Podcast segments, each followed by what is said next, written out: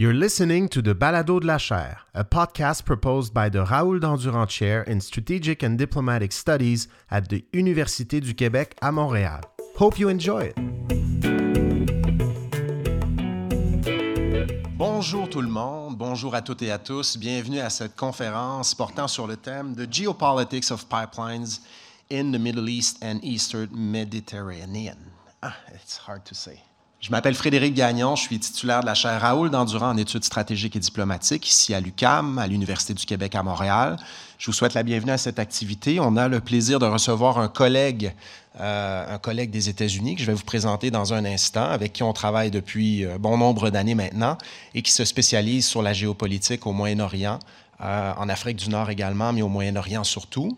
Donc, euh, le titre de la présentation, je l'ai déjà mentionné. Je vais vous présenter notre invité. Il s'appelle Paul Lenz. He is a teaching professor and coordinator of MPA special programs in the Department of Politics and International Affairs at Northern Arizona University in Flagstaff, Arizona. He teaches and re- researches in the fields of international relations and comparative politics, and, and also public administration, with a focus on uh, civil military relations, Middle East politics, U.S. national security and foreign policy, governance, and political development. He has published uh, numerous books. Uh, one of them is Civil Military Relations in the Islamic World, Syrian Forced Migration and Public Health in the, Euro- in the European Union, and also Understanding and Explaining the Iranian Nuclear Crisis Theoretical Approaches. These books were published at Lexington, Lexington Books in 16, 19, and 20. So Paul is very productive, is working on He's currently working on two additional books. Maybe he will say a few words about these books as well today. He, can if he wants to talk about his current research. Uh, uh, and this current research examines power intervention in the Middle East, emerging powers grand strategy, the geopolitics of resources, and public health as a human security issue. Paul is also a member of uh, the Center de l'Observatoire euh, sur le Moyen-Orient et euh, l'Afrique du Nord. de passer du français à l'anglais, Elisabeth, c'est tout un défi. Tu es meilleur que moi, je dois l'admettre. Euh, à l'Observatoire sur le Moyen-Orient et l'Afrique du Nord de la chaire Raoul Dandurand en études stratégiques et diplomatiques. Paul and I met, I think it was in 06 in Chicago? 06 or 7. 06 or 7 at the ISA, at the International Studies Association. And that's why I'm wearing a Chicago Landmark t shirt today for the occasion. Uh, Paul, thank you so much for being here. Paul va donner une conférence d'une quarantaine de minutes, 45 minutes environ, sur le thème de sa présentation. So a 45-minute talk, and then we can, uh, we can open up uh, the floor for questions for a Q&A session. Donc, uh, without further ado, Paul, I would uh, welcome to Montreal again, and uh, let's kick things off with the, with the talk. Thank you so much, Paul. Uh, the title of my talk, The Geopolitics of Pipelines in the Middle East and Eastern Mediterranean, is a subject that's become quite important for global politics, as we've seen uh, with the Russian invasion of Ukraine uh, in 2022. I apologize that uh, I do not uh, speak French, and my English is only slightly better uh, than my French. But what I want to do today is I want to talk to you about why this topic is so significant. And uh, to kick it off, these were three questions that I saw from the related to what I had written in the abstract uh, for Fred. You know, what is the future for oil and gas? How are energy giants trying to shape regional production? And what are the risks to stability? These questions came from the fact that the traditional geostrategic readings of the Syrian and Libyan civil wars have neglected important political economic factors. Uh, and so this research seeks to examine a world systems theory approach uh, to examining regional security. Uh, regional bipolarity in the Middle East, along with the Sunni Shia split, has some explanatory significance. Uh, but the absence of a political economic perspective is an important contributor to trying to understand why conflict is occurring in the Middle East, but also uh, between Russia and Europe, uh, and what Russia is trying to do to exert its influence with uh, oil and gas. Uh, this project has been in the works for a couple of years, well, about three years now, uh, with my colleague Halit Tagma uh, at Northern Arizona University. And we've been working on trying to understand what literally uh, we are force fed uh, in academia, that mainstream IR theory is one of the main ways that we examine international politics. And so, what we argue in our initial paper on this topic, and what we'll argue later in the book that we hope to publish uh, within the next year or so, is that you truly need to look at a political economic perspective to get a broader worldview, if you will, of conflict in the world. Uh, and so, by examining the natural resource grab, by examining pipeline politics, if you will, through world systems theory, we believe that you can actually get a better understanding of uh, state behavior. And we'll begin to see this by examining the, the Middle East first, but then also the Eastern uh, Mediterranean. So, in world systems theory, world systems theory is opposed to the anarchic view of the international system that is presented by realism. What we see uh, in world systems theory is that the world is hierarchically ordered, that you have a division of labor uh, where capitalist interests in the core countries uh, seek to exploit the peripheral countries, such as those within uh, the Middle East uh, and in Africa, which they did uh, during colonialism. The, effectively, what's happening is the core countries are setting the actors within the periphery against each other in order to suit their interests, specifically their economic interests. You know, and the main goal is to acquire national capital. Uh, the ruling elite in the periphery are generally known as compradors, according to Immanuel Wallerstein. And the compradors work with the elites in the core countries to ensure that their interests are protected, the core interests are protected.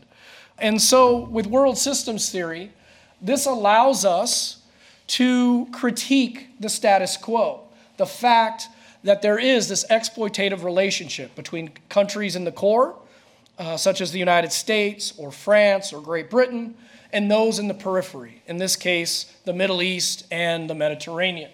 The world systems theory structures the observation of the world based upon material interests. And what we argue uh, in our paper, and then we'll argue in the book, and continuing the argument that was made by Raymond Hinnebusch, was that the Sykes-Picot Agreement created a hierarchical relationship uh, within the broader Middle East that sought to protect British and French interests uh, as they created the British and French Mandate and then arbitrarily created the countries of the Middle East that during the Cold War would later be exploited by the United States and the Soviet Union and later Russia. So here are six assumptions of world systems theory that we live in a world system that is dominated by certain core interests of elites, that there is a division of labor, uh, but often that division of labor is done to benefit the core countries and to ensure that elites' interests are protected. Financial interests are important, and it's one of the things that I will argue today is that these financial interests are behind the role of oil and gas companies in the modern 21st century in influencing states in the core to get involved on certain regions of the world, whether it's in Europe with Ukraine or uh, the Middle East and North Africa. So essentially, world systems theory and dependency theory from political economy are a good theoretical tool, if you will, to help us understand the relationship between the core countries uh, and the periphery. And I will explain these relationships today as we talk about the Syrian civil war, the Libyan civil war, and then what's happened with Ukraine and the extension of pipelines moving forward. So let's apply uh, world systems theory uh, to the Middle East. So, as many of you are probably familiar, the origins of the Syrian civil war have been considered to be one of the largest droughts between 2008 and 2011. The lack of agricultural farmland that was affected by the drought, but was also affected by the Assad regime, both the son and the father, giving land to certain ethnic groups over others. Hence, there being economic explanations for the civil war as well as sectarian reasons. According to World Systems Theory, the Sykes Picot Agreement sought to bring order through disorder. It wanted to ensure the subordination of regional states into the hierarchical global economic system. It was drafted to instigate both intra-state conflict and interfactional rivalry. The continuation of the Syrian and Libyan civil war post 2011 occurred because of political economic reasons.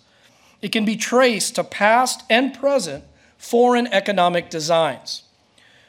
Global capitalist interests were utilizing core countries' governmental apparatuses, and they were utilizing these apparatuses to secure natural resources in the eastern part of Syria, post uh, Arab Spring, in the early years of the Civil War, and then by 2015, after Russia uh, intervened uh, in the Syrian civil war, uh, they began to also look to Libya uh, in North Africa and the entanglements that were going on in the Libyan civil war. You began to see regional and international actors get involved there. So, number one is to secure natural resources. Second was to ensure friendly pipelines would be established between the region and Europe. Because Europe relies extensively upon natural resources from Russia, but also from the Middle East. And then, third, to curtail the efforts of semi peripheral countries, Russia and Iran, uh, whose desire was to build pipelines that would increase their influence on the market. They also wanted to prevent the introduction of energy supplies into world markets to ensure that they would only benefit certain core countries' interests as well as those, their corporations. And then, fifth, to bolster and utilize Syrian and Libyan minorities in local conflicts. This way, the core countries can appear to legitimize any intervention into a Syria, a Libya, or now most recently a Ukraine as humanitarian intervention.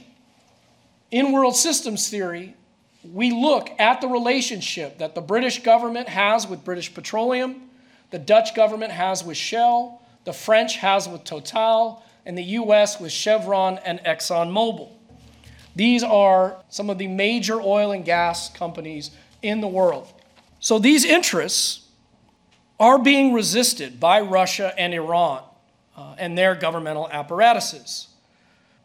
For Russia and Iran, they are interested in building and maintaining a supplier relationship with European markets.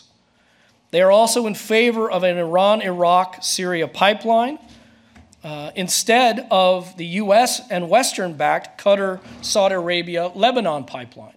Now, it must be said that these actual pipelines were never built, but this was discussion that was going on in the lead up to the Syrian uh, civil war.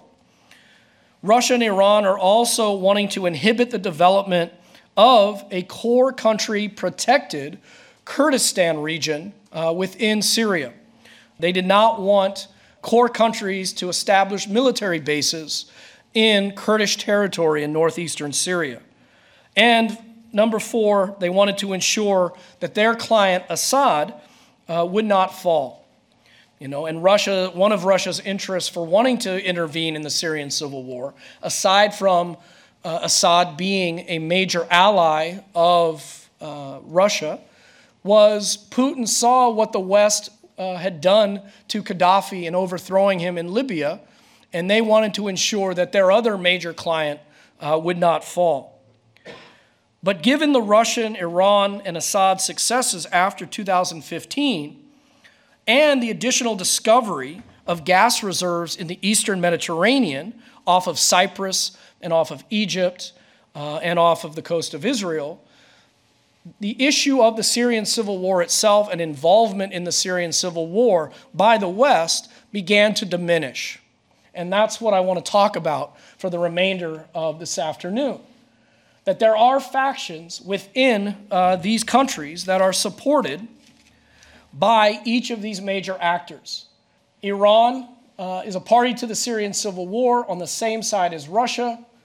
And since 2015, their main effort was to ensure that the United States could not establish a foothold within Syria, as I mentioned. And world systems theory suggests that materialism, you know, these historical and social forces, help us to understand the economic motivations that are happening that are influencing international intervention in places like Syria and like Libya, and even now uh, Ukraine. Just to show you, here's a, a map of all of these various pipelines. The red are the gas pipelines from Qatar and Iran. So the Pars uh, natural gas field here in the Persian Gulf is shared by uh, both Qatar uh, and Iran.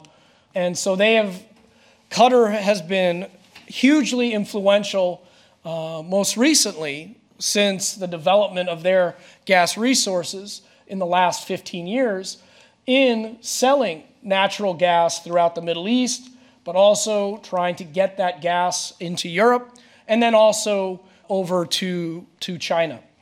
So, if we examine uh, Syria and you look at where uh, the oil fields are, you have oil fields in the northeast, you have oil fields here in the east.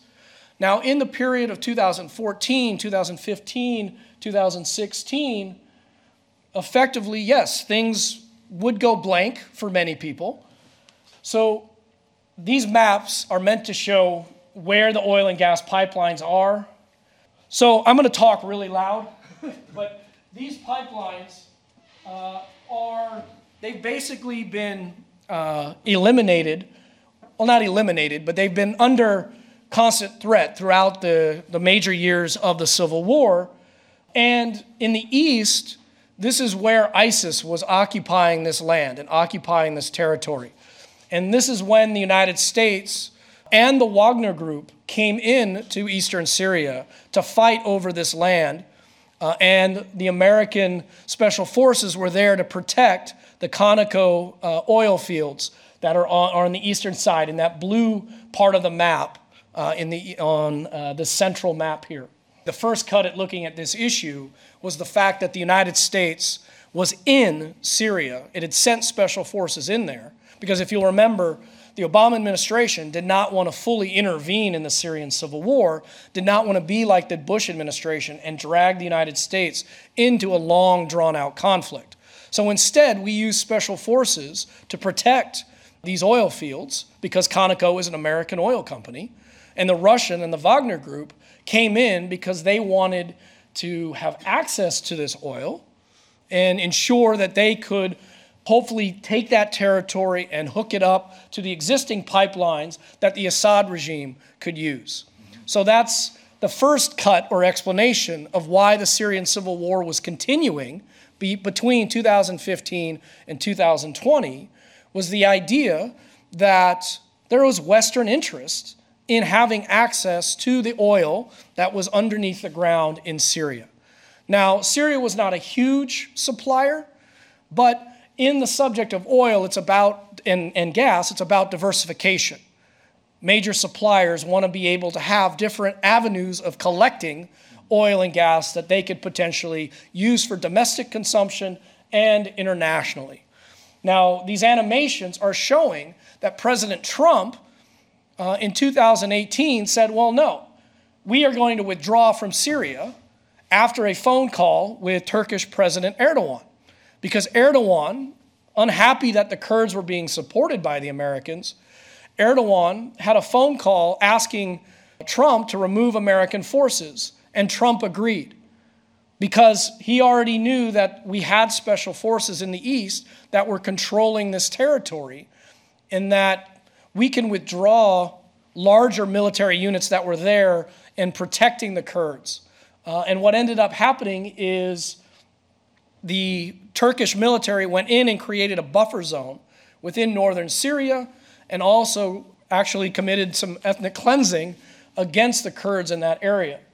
You know, and this, these are from tweets that Trump uh, posted in, in October of 2019 after a number of Republican colleagues uh, were saying that, What are you doing? Why are you withdrawing American forces from Syria when we need to protect these interests? And what we're arguing, according to world systems theory, is that elites within the American government, you know, they, many who work for Republican and Democratic administrations, they have that similar interest. They all have similar interests in wanting to protect corporate interests. You know, it's this corporate interest that helps to fuel, pardon the pun, help, helps to fuel the desire and interest of states to get involved uh, within the region. So that's why post 2015, we've seen more of an effort focusing on pipelines and focusing on oil and gas uh, being transmitted to, Euro- or to Europe from Russia, but also the diversification of resources. And that's why we begin to see Russia take a bigger interest in trying to diversify access to resources in the Middle East because of its dispute with Ukraine, because of the Orange Revolution. And the Americans, the French, uh, the British in supporting the Orange Revolution, this, was, this upset Putin, basically arguing that this is a continuation of NATO expanding uh, to the east, trying to incorporate Ukraine as part of the West, when Ukraine is one of the countries where a major pipeline transits from Russia to Europe. And Russia did not want to see the West have more control over this oil. This is why you have the European Union attempt to diversify its supply portfolio by working with oil and gas companies to go into Libya, you know, to secure supplies within Syria. So that way they could diversify access to resources.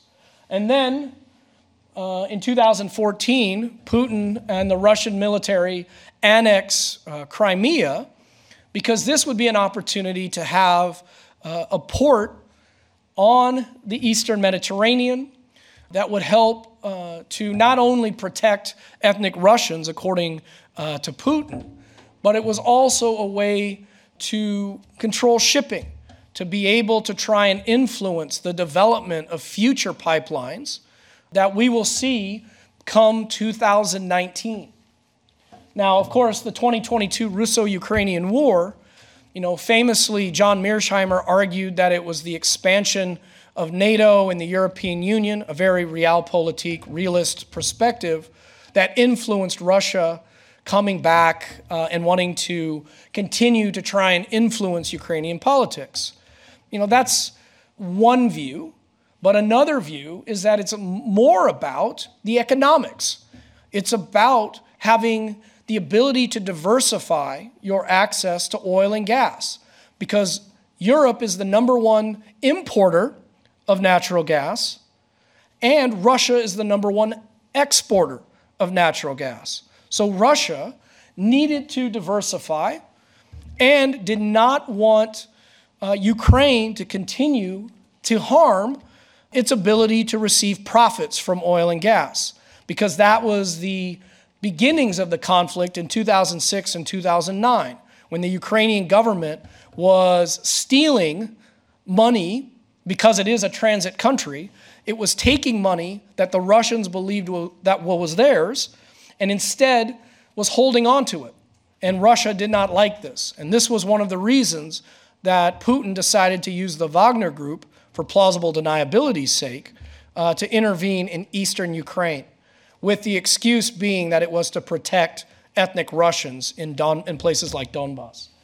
So the South Pars North Dome field is in Qatar, in the, per, in the Persian Gulf, one of the largest, or the largest, largest natural gas source shared by both Iran, as I say, Iran and Qatar.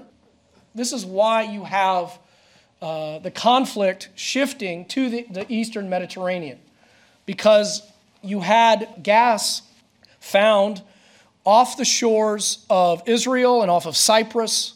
And this began discussions in 2019 of building what was known as the Eastern Mediterranean Pipeline, and then also Total receiving contracts from the government of national accord in western Libya, while and Turkey was supporting this government of national accord. It extended its economic zone, exclusive economic zone. Generally, an exclusive economic zone only extends 20 miles off the coast, according to the UN law of the sea. Now, what was happening is that Turkey, because of its desire to expand its influence and support the government of national accord to potentially get access to any new natural gas that was going to be shipped to Europe, and the fact that the US, Greece, Israel, Lebanon, they did not want Turkey to get involved in the Eastern Mediterranean pipeline, that you began to see shifting influence in who was supporting whom in both Libya, but also within the Eastern Mediterranean. And so, what we see today is on the left here, these are natural gas sites that I've been referring to that both Egypt uses and it has refining capabilities for liquefied natural gas. That uh, it is said that it would be happy to help uh, ship that out so it could make even more money than it already has been making. But then you've also had conflict over Cyprus and, and the, the Aphrodite gas field because the, the Turkish the, the Turkish Cypriot government and the Republic of Cyprus are in conflict over who actually controls these gas fields off of the coast of Cyprus. And as I mentioned, the US, Israel, uh, and Lebanon have been trying to prevent the creation of this East Med pipeline because it, it would prevent Turkey from getting access to this natural gas and the profits from it. So, what's ended up happening is Russia has re engaged with Turkey and is working on establishing pipeline relation or establishing a Turk Stream pipeline. But also, you have the situation with Nord Stream 2, where the United States has been, they, they've claimed that it was sabotage. But Seymour Hersh, the investigative journalist, has reported that it was actually the United States who destroyed the Nord Stream 2 pipeline back in September to prevent the Russians from acquiring more profits from the sale of natural gas uh, to Europe. And so that's what we're going to see in the years ahead is continued conflict.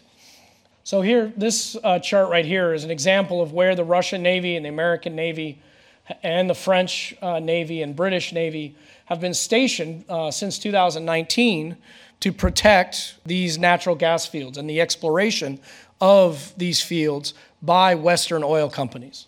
So, the reason this matters is that the invasion of Ukraine and the instability in Libya and Syria, but the fact that they are sources of, of natural gas and of oil, and the pipelines are there, and there is a history of these countries like Libya selling oil and gas to uh, Europe, the fact that even Algeria sells natural gas to Europe, that these Western oil and gas companies are seeking to profit off of these conflicts. And the Libyan and Syrian civil wars can be seen clearly through a political economic perspective like world systems theory. You know, because you are seeing the, the nature of this hierarchical system with core economic interests driving where these countries are choosing to intervene and who they seek to support. You know, you see this with Israel and Turkey, with Greece, with France, and the United States, all concerned with shelf uh, delimitation, where the continental shelf, where their exclusive economic zone ends, and who has control. There's been instances of freighters from Turkey colliding with ships off of, of Cyprus, leading to you know, international incidences. Uh, and you have Egypt in this last year has been discussing sending gas, uh, more gas to Israel, but also working with major oil companies to establish pipelines up to Syria for the eventuality of the end of the war. And you're seeing Europe, especially after Russia invaded Ukraine in 2022, seeking to diversify where it gets its oil and gas. Russia uh, is working much more closely with Turkey. And since Israel, Greece, uh, the Republic of Cyprus, Egypt, and the United States did not include Turkey in Eastern Mediterranean discussions, you, are going to see Turkey now working more in supporting the government of national accord in Libya to ensure that uh, it could potentially profit from oil and gas sales from Libya. Russia has also been working closely with the Erdogan government to build the Turk Stream pipeline. And Egypt has actually become a, a major player now in the eastern Mediterranean because of the Zohr uh, natural gas field that was found in 2015. Now, the important thing to remember here is that the search for gas in the eastern Mediterranean or even on land is very, very expensive. The only ones who can finance these type of projects are major oil and gas companies and states.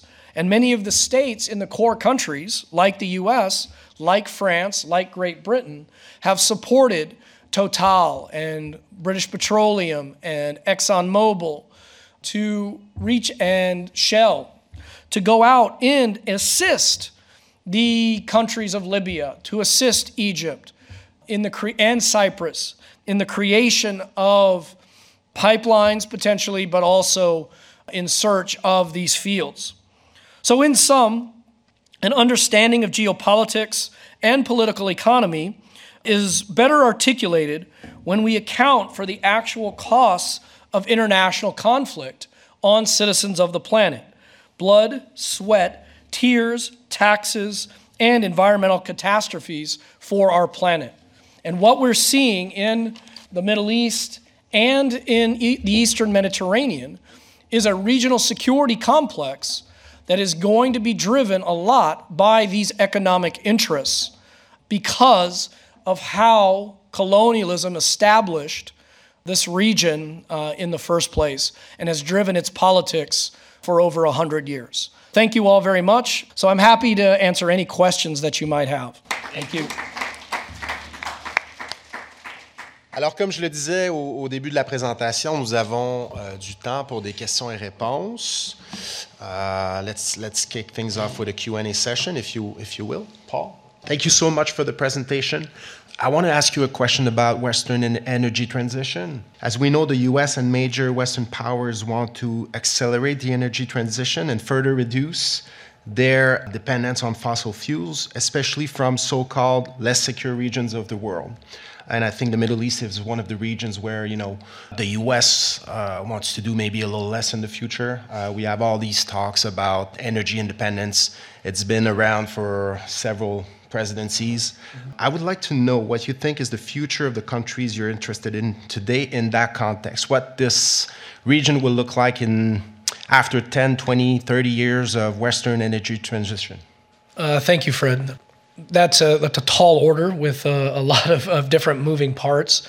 But I think what we're going to see is Russia continuing to try and diversify uh, and building relationships in the Middle East to counter the United States' influence in the region. Now, granted, the United States' influence in the region has declined mm-hmm. precipitously in the last three, four years, but I think you're seeing because of America's military presence in the Eastern Mediterranean, because now the European countries and America have agreed that Russia's invasion of Ukraine was an existential threat to the existence of the liberal international order, I think you're going to see a lot more countries align with the United States in uh, North Africa and in the Eastern Mediterranean because of the issue of, of oil and natural gas.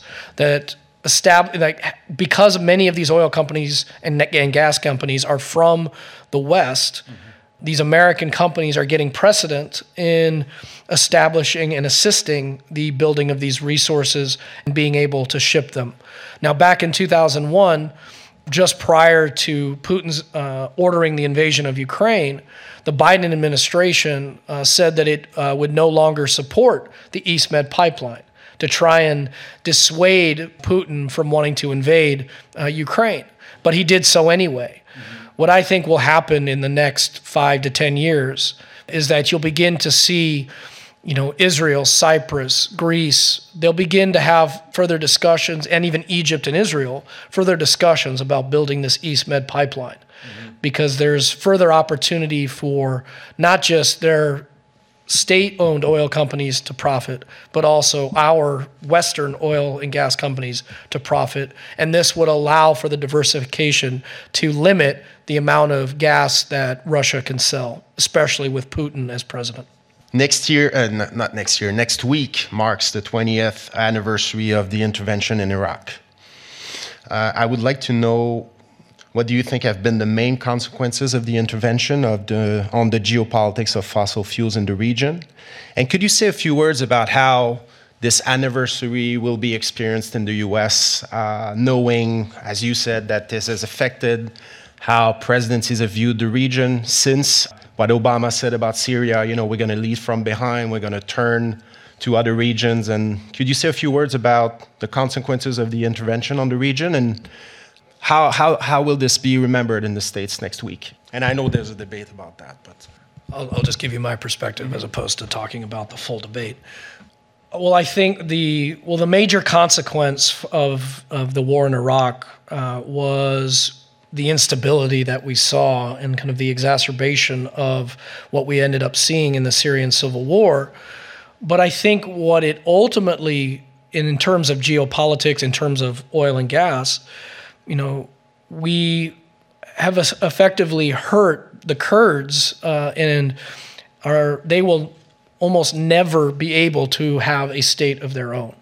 And so, what we're going to end up seeing is the Kurds working a lot potentially with, with the sale of gas uh, and oil to Russia, you know, because Iraq will is still receiving funds from the sale of Kurdish gas and oil as part of the the the, the agreements that the Kurdish regional government and the government in Baghdad came up with uh, about three four years ago. That you're going to see, you know, internal domestic politics between uh, the Kurdish government and the Iraqi government that'll be exploited by by by Qatar. Uh, it'll be exploited by by Russia, I believe. You know, and ultimately, it's the intervention there and the subsequent consequences with with ISIS and uh, the prolonging of the Syrian civil war and the Libyan civil war that a lot of these governments don't necessarily trust American interests uh, in the region. Mm-hmm. Uh, and so I think that it's going to continue to allow for, you know, sectarian conflict, even though uh, Iran and Saudi Arabia have, you know, kind of made up, if you will, yesterday, you know, that was announced by the Chinese government. We're going to continue to see, I think, battles over economics and who is going to influence the development of these pipelines and who's going to be able to sell oil and gas and profit you know and it's going to be certain authoritarian governments and not necessarily western governments now to the second question about how is it going to be viewed in the united states mm-hmm. i think you'll see many folks are unhappy you know with the fact that so many lives were lost in benefiting the interests of a few wealthy elites, you know, and that a lot of what we saw in the years after the invasion, that we saw that a lot of this was done for purely economic motivation and power purposes to benefit a wealthy few the, in the core countries you know, these elites, as opposed to actually helping you know, spread democracy as the once they couldn't find nuclear weapons. You know, the notion of trying to spread democracy was a farce. Mm-hmm. You know, it was. Go ahead. You know, when it comes to explaining that decision, I was listening to you during the conference, and I was looking at this article that was published by Daniel Lieberfeld in 2005, uh, titled "Theories of Conflict and the Iraq War," and he was comparing various theories to explain why the US decided to intervene in Iraq. So, realism, liberalism, ideological influences, the influence of the neocons, we all remember that, personality and social uh, psychology, and things like that. But, but what I'm hearing from your answer is that you think the world systems theory is also interesting to explain why the US decided to intervene in Iraq. So people were saying at the time, this is all because of oil. That was a simplistic explanation, but what I'm hearing is that there were very powerful economic interests at the time also, and that maybe the theory you're using to uh, think about the region today is also useful to explain why the U.S. decided to intervene in Iraq. Uh, yes, Fred, that's exactly what I'm doing because it's, uh, or uh, my colleague Hal and I are doing in our work, is because national interests are, are social constructs. Mm-hmm. That if you if you believe world systems theory and the view that it has of the world, you know, all you have to do is look at the development of economics in our world and the role of labor and the role of capitalism and how it influences the development of systems that impact the behavior that the elites have over labor. You know, it's world systems theory, as many of you are probably familiar, is derived from uh, Marxism.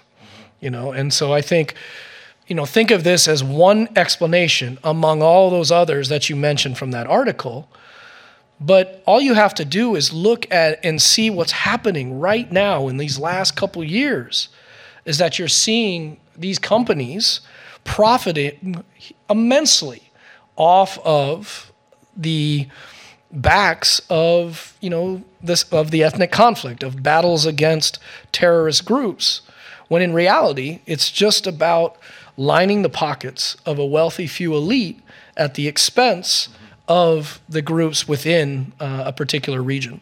Thank you. We have a question from uh, the audience. We have a few questions from the audience. The first one is uh, about China. So you talked about Russia, the U.S., a little bit about China, but could, could you say a few more words about about China's role in the region, interests, and uh, yeah, what, what's what's the what's the policy in the region?